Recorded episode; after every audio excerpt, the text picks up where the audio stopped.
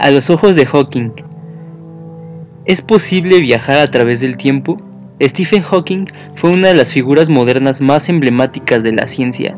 Apoyó en la difusión de la física dentro de la cultura popular y fue multigalardonado por sus contribuciones a este mismo campo, tales como sus investigaciones sobre el tiempo, el origen del universo y el entendimiento de los agujeros negros.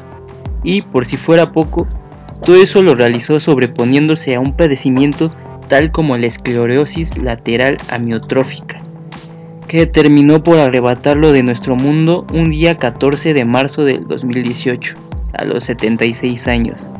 Podrá haberse convertido en polvo de estrellas que correrá infinitamente a través del cosmos, y nosotros jamás olvidaremos sus contribuciones e ideas revolucionarias que nos permitieron tener un mejor entendimiento de nuestra realidad. Es por eso que nos complacemos en presentar una serie de cápsulas de algunos de los grandes cuestionamientos a los que se abocó a resolver durante sus últimos años. En esta ocasión, tratando de responder a la pregunta ¿es posible viajar a través del tiempo? Hawking comienza hablando acerca de la relatividad general de Albert Einstein y cómo ésta nos ayudó en gran medida a comprender el universo, ya que ésta no habla solo del espacio curvo, sino también de un tiempo curvado o deformado. Einstein notó que tanto el tiempo como el espacio estaban conectados entre sí. Entonces, para describir la ubicación exacta de un suceso, tendríamos que utilizar cuatro números, latitud y longitud galáctica, distancia desde el centro de la galaxia, y el cuarto número vendría siendo el tiempo del acontecimiento. Por lo tanto, el espacio-tiempo estaría compuesto por un total de cuatro dimensiones, y cada evento en el universo se encuentra determinado por estas cuatro cantidades anteriormente mencionadas. Todo parecería bastante sencillo si el tiempo fuera una cosa lineal e igual para todos, pero el trabajo expuesto por el físico alemán en 1905 demostró que la posición y el tiempo en el que uno cree que se ha producido un suceso dependerá de cómo se está moviendo, o sea que irremediablemente nos encontraremos con que el espacio y el tiempo están íntimamente conectados el uno con el otro. La clave se encuentra en la velocidad, ya que un evento se desarrollaría de igual manera para dos observadores si estos no se movieran a una velocidad diferente uno respecto al otro. Entonces lo único necesario para viajar a través del tiempo es una nave que viaje más rápido que la velocidad de la luz. ¿Suena sencillo? Pues no lo es. Einstein también demostró que la potencia que se necesitaría para acelerar una nave espacial se haría cada vez mayor cuanto más se acercara a la velocidad de la luz, por lo cual haría falta una potencia infinita para ir más allá de la velocidad de la luz. Por lo tanto, los viajes en el tiempo hacia el pasado quedarían completamente descartados. A su vez, los viajes espaciales a otras estrellas serían largos y tediosos, ya que si no se puede ir a una velocidad siquiera cercana a la de la luz, el viaje a, la estrella más cercana, ida y vuelta, tomaría al menos 8 años y hacia el centro de nuestra galaxia al menos unos 50.000 en dado caso de que pudiéramos acercarnos significativamente a la velocidad de la luz. El viaje hacia el centro de la galaxia habría durado apenas unos cuantos años. Sin embargo, a su regreso a la Tierra probablemente ya no quedará ningún vestigio conocido de lo que alguna vez fue su punto de partida. Einstein también demostró que el espacio y el tiempo se encuentran deformados por efectos gravitatorios, como la deformación espacio-temporal, producida por la masa del Sol en la ligera curvatura de la luz o las ondas de radio que pasan cerca de la estrella. Es así que tenemos evidencia experimental de que el espacio-tiempo se deforma. La magnitud de la deformación en nuestro sistema solar es muy pequeña, ya que los campos gravitatorios que se encuentran en nuestro entorno son muy débiles. Sin embargo, puede existir fuerzas mucho más potentes, como cuando ocurrió el Big Bang o en los llamados agujeros negros.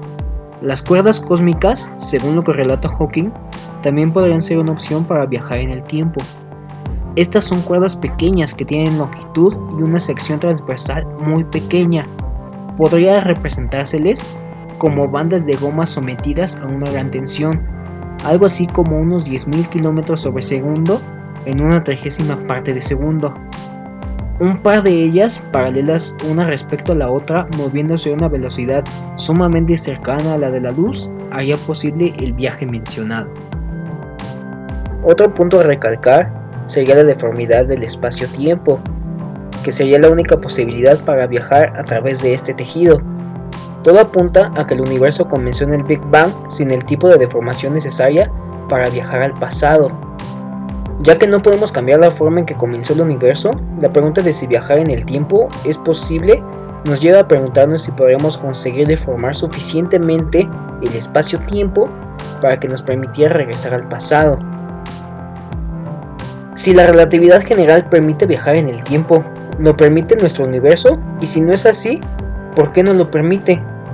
Estrechamente relacionado con el viaje en el tiempo, hay la capacidad de viajar rápidamente desde un punto a otro en el espacio, ya que Einstein demostró que se necesita una potencia infinita para poder acelerar una nave espacial más allá de la velocidad de la luz. Así que la única forma de llegar desde un lado de la galaxia a otro en un tiempo razonable sería si pudiéramos deformarlo tanto el espacio-tiempo que crearíamos un pequeño tubo o agujero de gusano que pudiera entonces conectar dos puntos del espacio para ir en un lapso corto de tiempo. Incluso podríamos llegar a viajar en el tiempo con un solo agujero de gusano si sus dos extremos se movieran el uno con respecto al otro.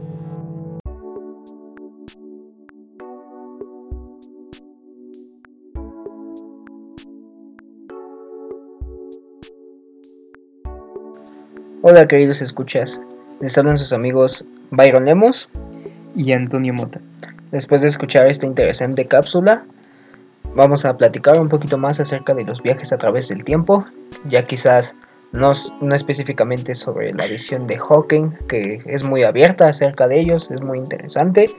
También podremos abordar otros temas como su influencia en la cultura popular, las películas, los libros, incluso convenciones que se hacen acerca de estas posibilidades, los estudios reales que hay tal vez no acerca de los viajes a través del tiempo, pero curvaturas o deformaciones en el tejido espacio-temporal que en realidad pues sí existen y son eh, financiadas por universidades, por gobiernos. ¿A ti qué te pareció la nota, Antonio? Que hay algo que puedas decir, algo interesante que quieran escuchar. Pues realmente es muy interesante, ¿no? Como tú lo, has mencionado. Mm, lo podemos ver en, la cultura popular, en las películas. Y creo que el ser humano siempre ha tenido ese interés. Y lo podemos ver hasta actualmente con las series. Si nos damos cuenta, las películas o series más Mm, que han tenido un gran impacto o han tenido gran popularidad hablan de estos temas. Eh, no sé, al ser humano siempre le, ha entrado ese interés o esas ganas de, imaginar de qué podría pasar si cambiaran algo de su vida al viajar en el tiempo. Sí, muy mencionado en la actualidad, pero también muy sobreexplotado, ¿no crees? Por ejemplo, en el caso de los Vengadores, eh, viajes en el tiempo que no tienen consistencia alguna. Y eso que contrataron a alguien para que los asesorara con los viajes en el tiempo y pues a la mera hora no tienen consistencia alguna. O en el caso de Dark, que es una serie pues algo intrincada acerca de viajes en el tiempo. No he acabado de ver la tercera temporada, pero ¿tú ya la viste? Ya, ya la vi.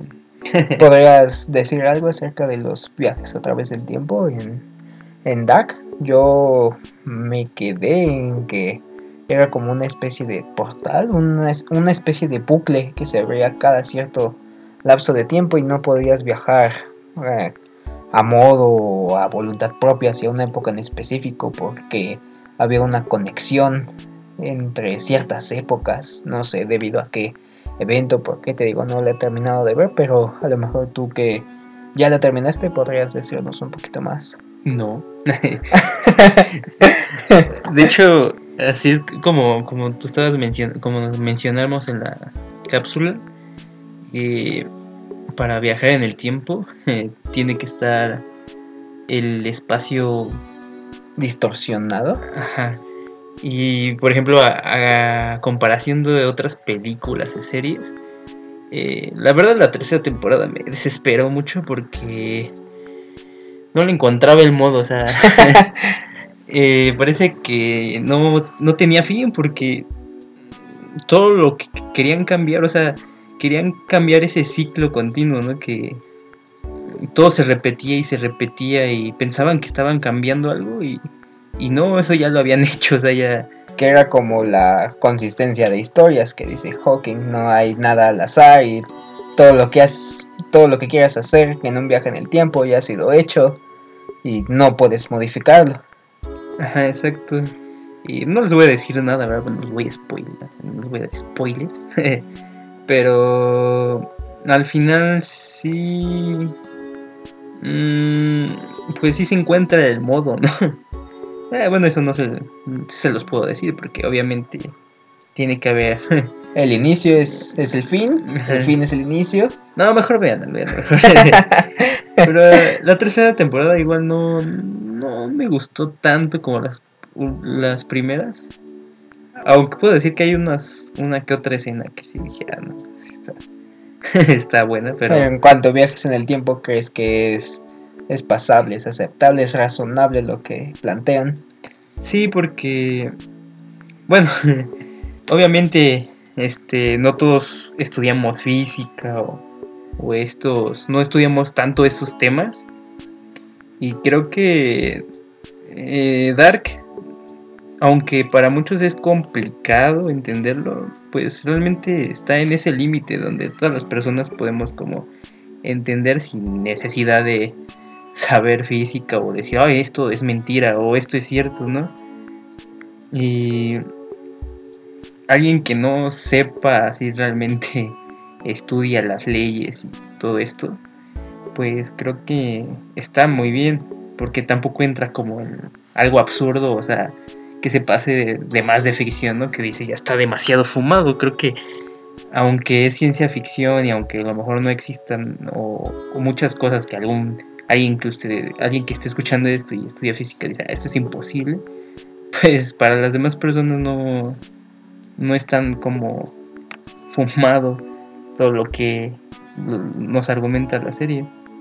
Dirías que es de las mejores planteaciones en, en la pantalla chica o en la pantalla grande que se han hecho de viajes a través del tiempo, porque por ahí también tenemos Volver al futuro, que ya sería un, un planteamiento de las de las historias eh, alternativas que dice Hawking.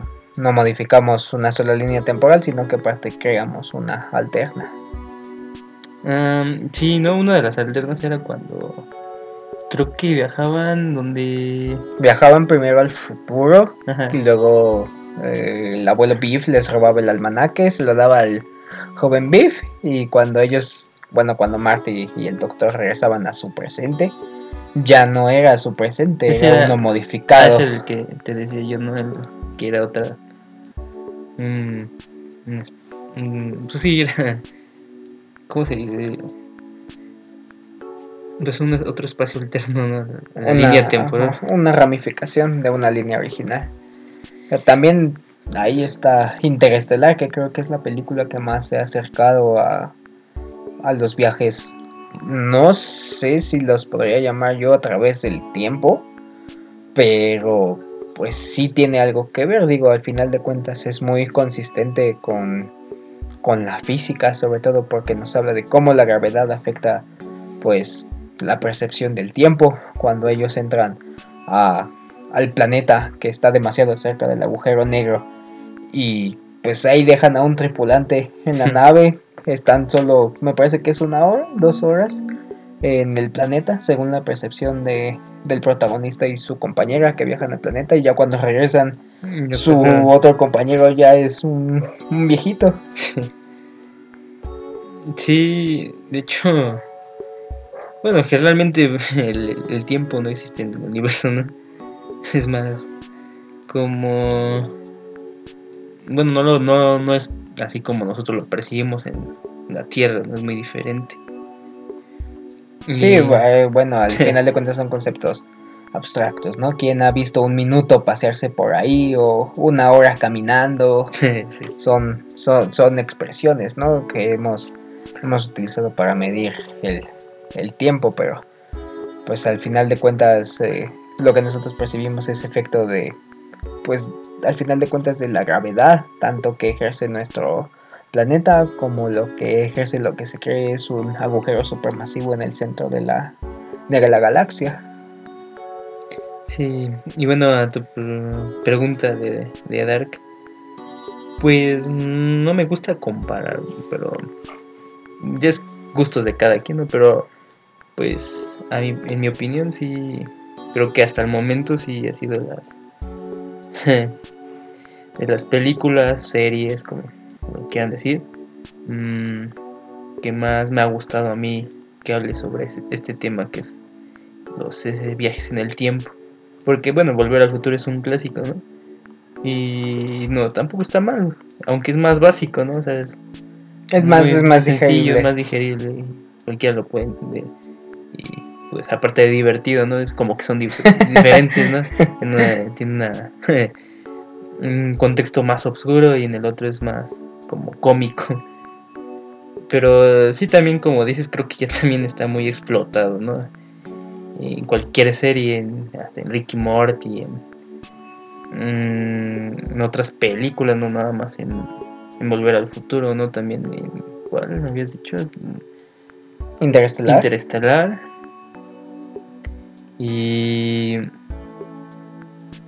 y en otras películas también, bueno, no es como tal viajes en el tiempo, pero sí es como... Incluso en las caricaturas, ¿no? Los, los padrinos mágicos, cuando Vicky en el futuro reina y Timmy del futuro regresa para decirle al Timmy del pasado que no tiene que hacer tal cosa.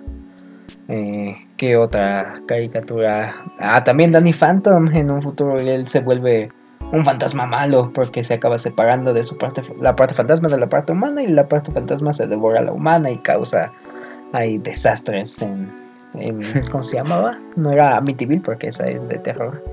Eh, no recuerdo cómo se llamaba su ciudad, pero el chiste es que ahí causaba algunos destrozos en el futuro. Hasta en Bob, Esponja, ¿no? Creo que se congelan, se, ah, sí, se quedan encerrados. Y despiertan en el futuro y después agarran una máquina del tiempo y hacen por ahí un, revoltijo también.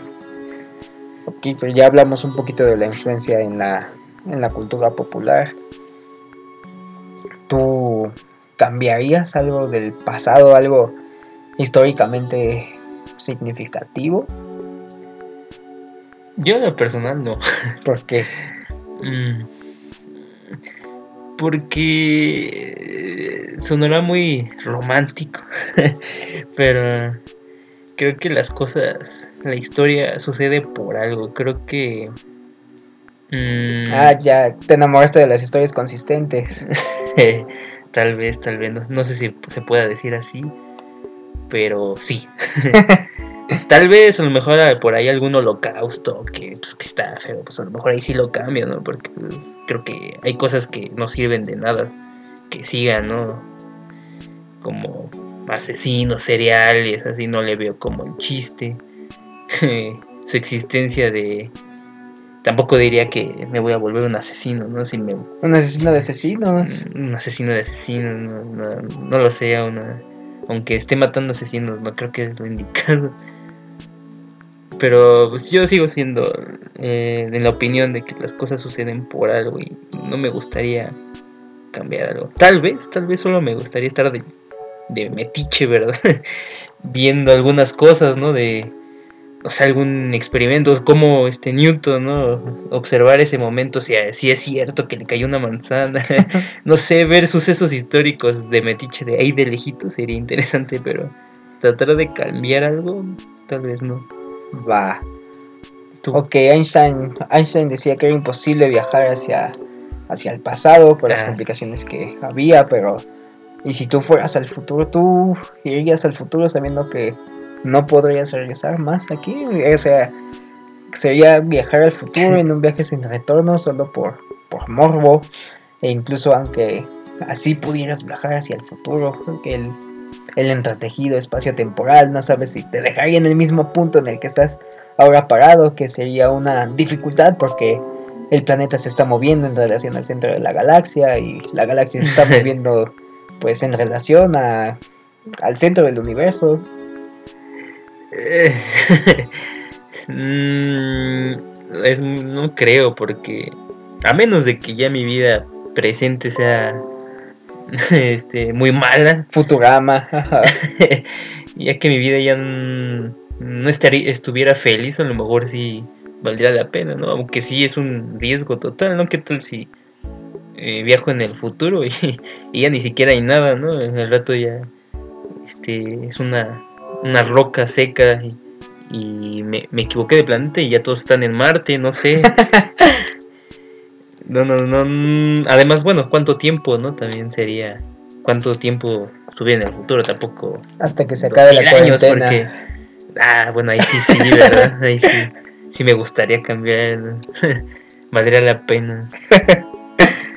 Pero incluso hay una complicación, ¿no? Yo, bueno, creo que la película de, de Click no es de culto acerca de viajes en el tiempo, pero pues a lo mejor representa muy bien, o sea, ¿qué pasaría si tú viajaras a través del tiempo? Se quedaría un piloto fungiendo tu parte, o sea, tan solo tu mente iría hacia el futuro, te perderías un tiempo y despertarías, no sé, un día en un empleo que no sabes cómo conseguiste, junto a alguien que no sabes quién es.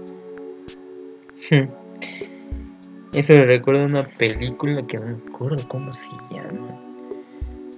De un tipo que pierde la memoria por completo. Ah, Memento, se llama Memento. Vean, a lo mejor no los voy a contar, pero me recuerdo eso. Solo es una mención, ¿verdad? sí, y, y bueno, en una, hay películas también que eh, directamente no habla sobre viajes en el tiempo, pero sí habla sobre como alternativas, ¿no? Vidas alternativas como efecto mariposa, Uh, peliculón. este Mr. Nobody que no que no has visto. La veré, la veré. ¿eh? Tengo que contarla en pirata. Nah, está en internet, pirata también. De hecho yo la encontré, ¿no? Es que- Y ¿cuál más? También había vidas alternativas. Me- siento que se me está escapando. Usted, no sé, pero la de efecto mariposa es un muy buen ejemplo. Ajá. Que no bueno, nunca supe cómo viajaba a través del tiempo, porque solo escribía en el diario de su padre. Y solo lo leía y ya de repente ya, ya está- estaba ahí en... Sí, era, era como algo, algo mental, ¿no? Algo por el estilo. Ajá. Tenía un, eh, era un hombre X, era un X-Men. Pero por ejemplo en otras películas, cualquier cosa que hagas, ¿no? O sea, que, mm, en tu día a día, ¿no? Si, si no, o sea, está chistoso. Pero pues es muy relevante el tema porque pues eso quiere decir que pues, el ser humano, aunque tú digas ahorita que no, te- sí desea cambiar algo y por eso constantemente está diciendo, ¿qué tal? ¿Qué tal si pasa esto y cambiamos esta cosa? ¿Qué tal si, o sea, que en realidad esconde un anhelo? No, no estoy hablando de una persona en particular, sino como especie de de cambiar algo porque sabe que en el presente está, está algo, algo malo o que simplemente pretende escapar hacia el futuro porque piensa que será mejor, esconde algo intrínsecamente, psicológicamente, filosóficamente, el viaje a través del tiempo. Entonces, ¿tú qué te gustaría cambiar? Si pudieras estar en el pasado o en el futuro. No sé, tal vez evitaría que el pez saliera del océano. Le dicen lo pateas. ¿no? Sí, sí, como Mero Simpson, pero pues... ¿Qué tal pues si es- una comunidad y vivimos en el agua, ¿no? Como- Pero quién sabe, o sea, tal vez significa que yo ya viajé al, al pasado y no lo logré. Historias consistentes. La teoría del bucle también dice no que el espacio el espacio y el tiempo son a su vez infinitos y forman un bucle donde nosotros ya vivimos mil vidas y vamos a vivir mil vidas y va a ser así por toda la eternidad. Y por eso tenemos déjà vu, porque nosotros ya hemos vivido esta vida un millón de veces y ustedes han escuchado este podcast un millón de veces y nosotros ya lo hemos dicho un millón de veces. Igual tal vez me gustaría me gustaría conocer a, a Van Gogh, a Sócrates. Sería un problema porque no hablo griego. Pero pues por ahí también me gustaría igual asistir a eventos importantes, estar en momentos relevantes de, de la historia.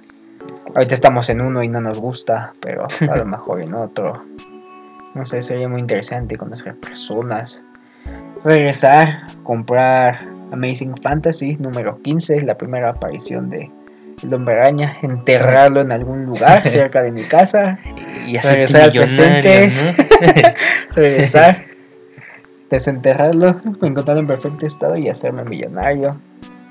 Ah, mentalidad de tiburón. Mentalidad de tiburón, pues sí sería, sería interesante. Eh, a lo mejor alguna cosa personal de mi vida cambiaría. A lo mejor algo por ahí. Pero creo que, pues a lo mejor un, un, ejemplo es Flashpoint, porque pues, los viajes en el tiempo han tenido tal, tal golpe en la sociedad que, pues, escritores como H.G. Wells en eh, La máquina del tiempo, o incluso, pues como ya lo mencionaba, eh, Jones, Cooper, Hope con su trabajo en Flashpoint. Pues Flashpoint es un tema muy interesante porque al final de cuentas Barry Allen no parece hacer algo que pues vaya a afectar significativamente al futuro, ¿no? Nada más evita que su madre muera, que parece que es algo que no va a tener repercusión alguna y por eso lo hace. Y cuando él regresa a su presente, pues se encuentra con que Aquaman está peleando con Wonder Woman una guerra que destruye toda Europa y que amenaza con destruir al mundo.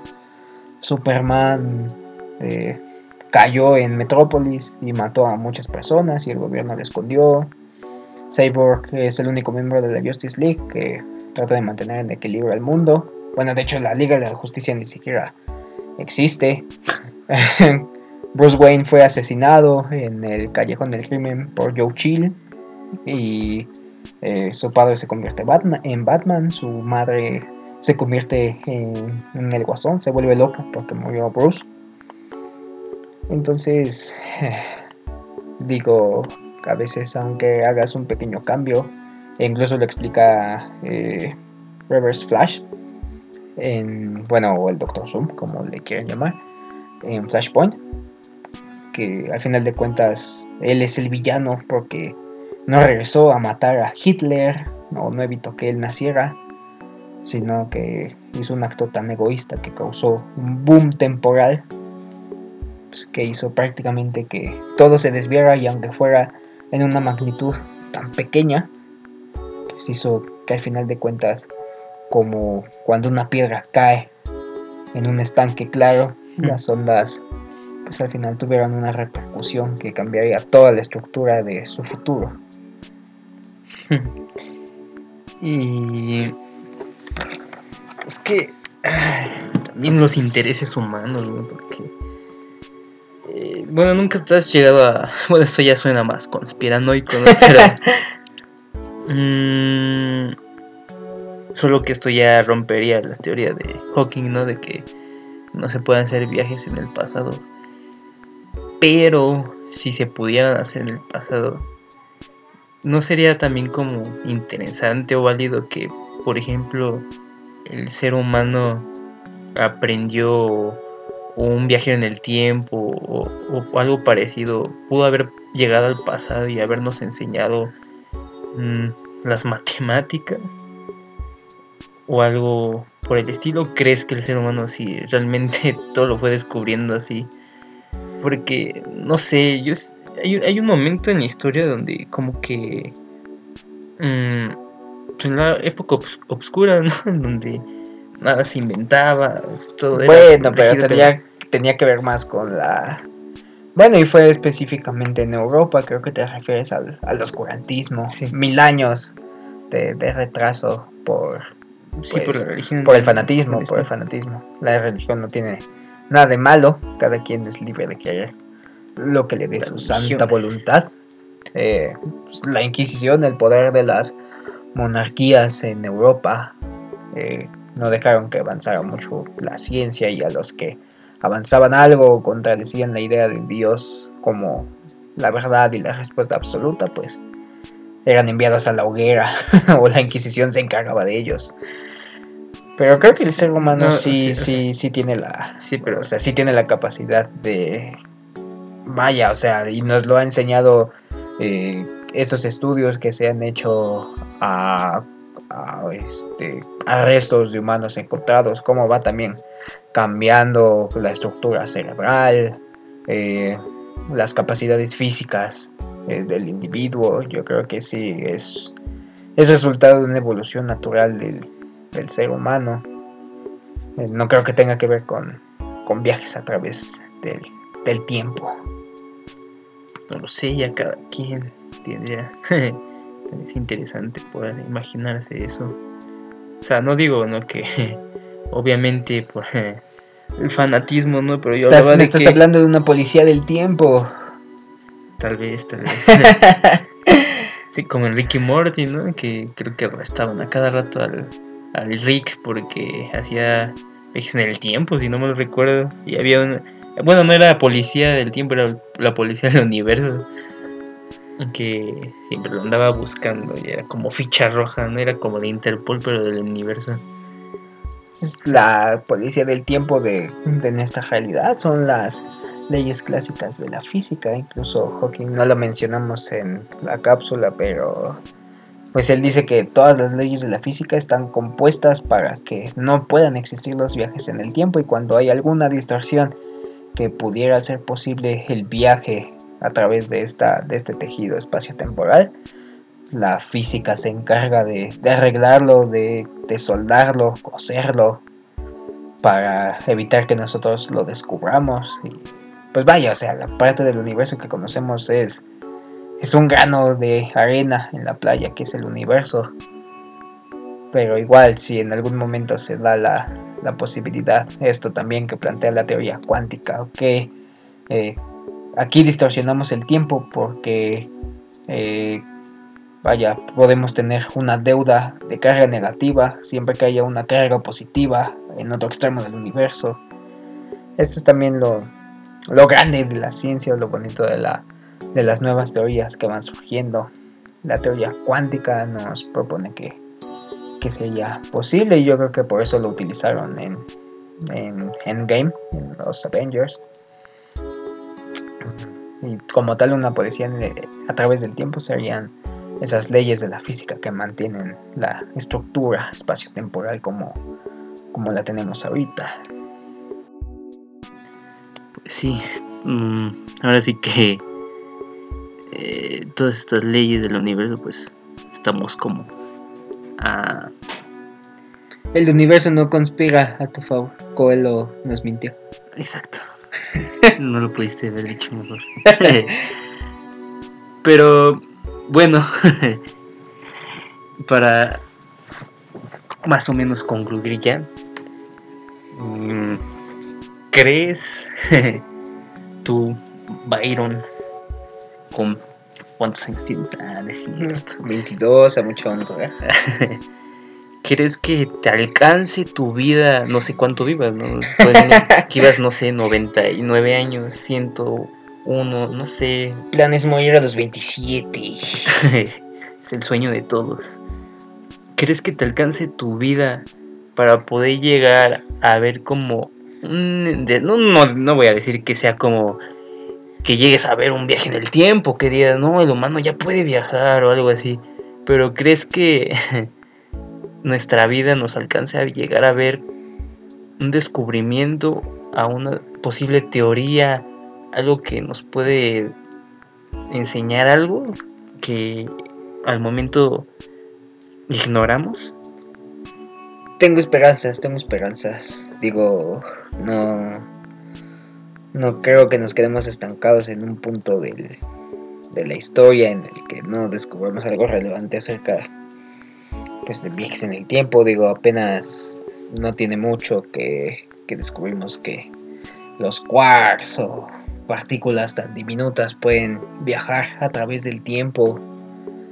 Eh, pues, a lo mejor no podemos ver el resultado como tal, pero sí que se hagan pequeños descubrimientos. No sé si nos lleven a, a, descubrir que, pues que no se puede en lo absoluto viajar. Digo que somos viajeros en el tiempo constantes porque nos movemos siempre hacia adelante. Si lo ves desde esa perspectiva, pues siempre estamos viajando hacia adelante en el tiempo, solo es cuestión de ser pacientes. Ah, yo quisiera creer que sí. Hace poco se pudo fotografiar por primera vez un, un agujero negro que nos llevaría a un entendimiento pues de los efectos gravitacionales, las alteraciones en el tiempo que, se pueden dar. Eh, no pierdo la, esperanza. Hmm. Tengamos fe, ¿no? no sé, yo solo espero que, que los de la NASA nos dijeron, nos, nos prometieron que íbamos a llegar a Marte, al menos quiero ver eso en el 2030, ya no queda mucho tiempo ya nos falta mucho. ya nos falta mucho para que esto sea Marte. Bueno, ya ese es otro tema. Es tema para otro programa. Ustedes muchas gracias por escucharnos en esta primera emisión de Serendipia. Y los esperamos la próxima semana. Este es el programa piloto. La próxima semana les tendremos más temas. Tres para ser exactos. Hablaremos de el incidente de la planta nuclear de Chernobyl. Habrá un especial de Spider-Man y también acerca de esa sorpresa. no es sorpresa, es Jeffrey Epstein. bueno, Jeffrey Epstein. El caso de Jeffrey Epstein. Entonces, si ustedes gustan, pueden sintonizarnos, pueden escucharnos la próxima semana. Que o en cualquier momento que lo estén escuchando. O a lo mejor ya lo escucharon, ¿no? sé. me gusta, me gusta este, esa, esa relatividad que muestras en tu, en tu habla, amigo. Bueno, pues gracias. eres, eres muy, este, muy filosófico, muy, muy poeta. Me recuerda a, a una estrofa de la relatividad que dice: Una joven dama de honor que más que la luz era veloz, se fue un día de manera relativa y llegó la noche anterior. Me dormiré muy bien. Muchas gracias. Hasta la próxima amigos.